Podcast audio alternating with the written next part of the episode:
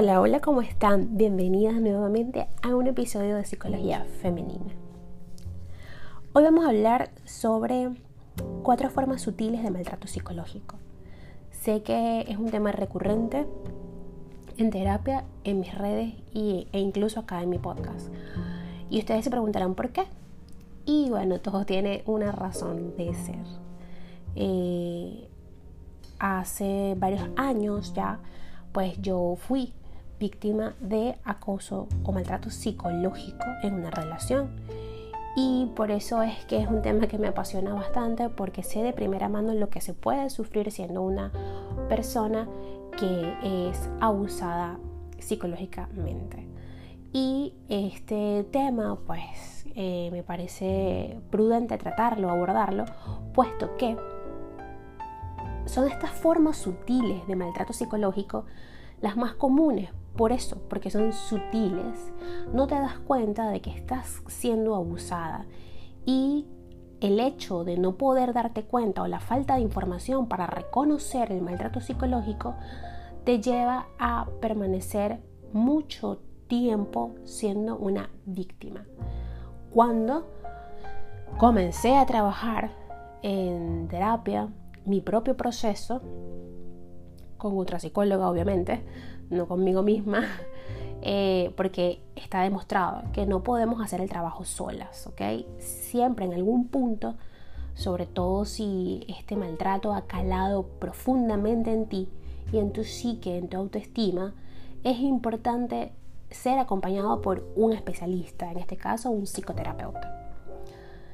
El peligro que tienen las formas sutiles de maltrato es su propia naturaleza. Es eh, su puesta en marcha suele pasar desapercibida. Solo da la cara cuando ya han causado un daño profundo en la víctima. Es por eso que la mejor forma de prevención frente a ellas es la información, que es lo que le decía, la falta de información hace que permanezcamos allí mucho tiempo. Eh, las formas sutiles de maltrato son muy peligrosas por lo complicado de su identificación. Estas conductas en apariencia inofensivas minan poco a poco a las víctimas, creando importantes consecuencias a nivel psicológico. Pero, ¿cómo son estas formas sutiles de maltrato y en qué consisten? Es habitual que al hablar de maltrato psicológico se haga referencia a las formas más evidentes de identificación.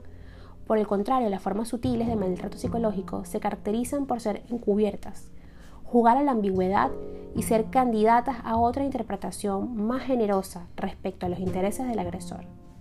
Es decir, cuando te dice algo y tú sientes allá en, las entrañas que es algo ofensivo, ¿ok? Porque esto es visceral, ¿sí? Estamos hablando de que se siente en la piel cuando algo realmente no es adecuado. Pero la persona lo hace de una forma tan sutil. Claro, es un cazador, ¿ok? Y recuerden que esto siempre va de la mano con rasgos de personalidad narcisista o el trastorno de personalidad narcisista, mejor dicho, ¿ok? Entonces estas personas son cazadoras y pues obviamente tienen todas estas herramientas innatas para envolvernos, ¿ok? Eh, podríamos pensar, si cuando somos víctimas, ¿no?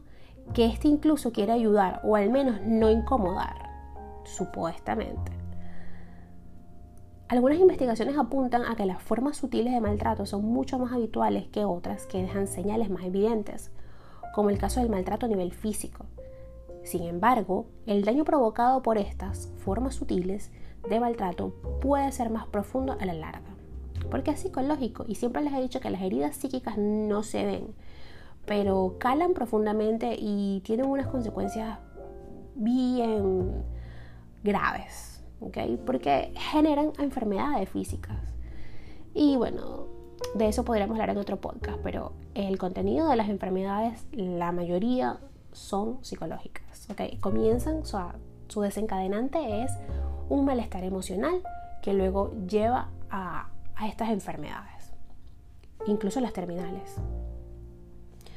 La dificultad para identificar a la agresión, los sentimientos reprimidos y el silencio que producen hacen que la intervención llegue más tarde y por lo tanto que salir o revertir la situación sea más complicado.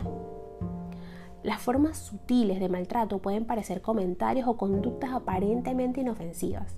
Algunas de las formas en las que aparece son el desprestigio, la humillación, formas de chantaje o el control. Este tipo de agresión puede producirse en diferentes contextos, como en la pareja, de padres a hijos o incluso en otro tipo de vínculo como la amistad. Por otra parte, estas, estas formas sutiles de maltrato se caracterizan por generar sentimientos y sensaciones en la víctima muy concretos. Generalmente provocan que la víctima se sienta como indigna de ser querida, culpable de todas las situaciones o con una fuerte desconfianza respecto a su propio autocuidado. Ahora bien, vamos a hablar de cuatro formas que son sutiles, pero igual sigue siendo maltrato. La primera que les voy a nombrar es la ley del hielo o la ley del silencio. Es una de las formas sutiles de maltrato. Se caracteriza por emprender acciones encaminadas a ignorar a la víctima, como retirarle la palabra durante un tiempo o fingir que no se le escucha o ve. Este es un chantaje encubierto por parte de la víctima, que no se deshará de su indiferencia hasta que el otro se despliegue a sus deseos. La ley del hielo pone de manifiesto a la inmadurez emocional del agresor y un pésimo manejo de la comunicación. Las consecuencias para la víctima pueden ser enormemente dañinas. Ser ignorado conduce a sentimientos de miedo, tristeza, ira y sobre todo mucha angustia. La víctima se culpa de la situación al no entender por qué es tratada de este modo. La segunda forma sutil de maltrato psicológico es el gaslighting. El acuñado como gaslighting por el cine de Hollywood es una de las formas más sutiles de maltrato. Se caracteriza por los esfuerzos del agresor por conseguir que la víctima dude de su propio criterio, juicio o incluso de su propia percepción o memoria. En esta forma de chantaje, el agresor alude a que la víctima se ha imaginado o exagerado ciertas situaciones vividas de forma consciente o inconsciente. Así, es que en una discusión la víctima dejará de confrontar su postura al surgir una duda en su interior de si lo vivido realmente no es como pensaba o recordaba. Una situación que repetida en el tiempo termina con la confianza de la víctima, quedando en una situación de vulnerabilidad extrema frente al agresor. Las consecuencias de estas formas sutiles de maltrato pasan por fuertes sentimientos de dependencia, sensaciones de despersonalización y pérdida del control. Las víctimas de gaslighting con frecuencia afirman tener la sensación de volverse locas o estar perdiendo el control de sus vidas. Así que cuidado con esta forma que es una de, las más agresivas. Todas son terribles, pero esta es la más agresiva porque es la más, entre comillas, inofensiva. Otra forma es la sobreprotección. No tiene nada que ver con proteger, más bien todo lo contrario. En estas formas sutiles de maltrato, los cuidados proporcionados tienen efectos limitantes en la víctima.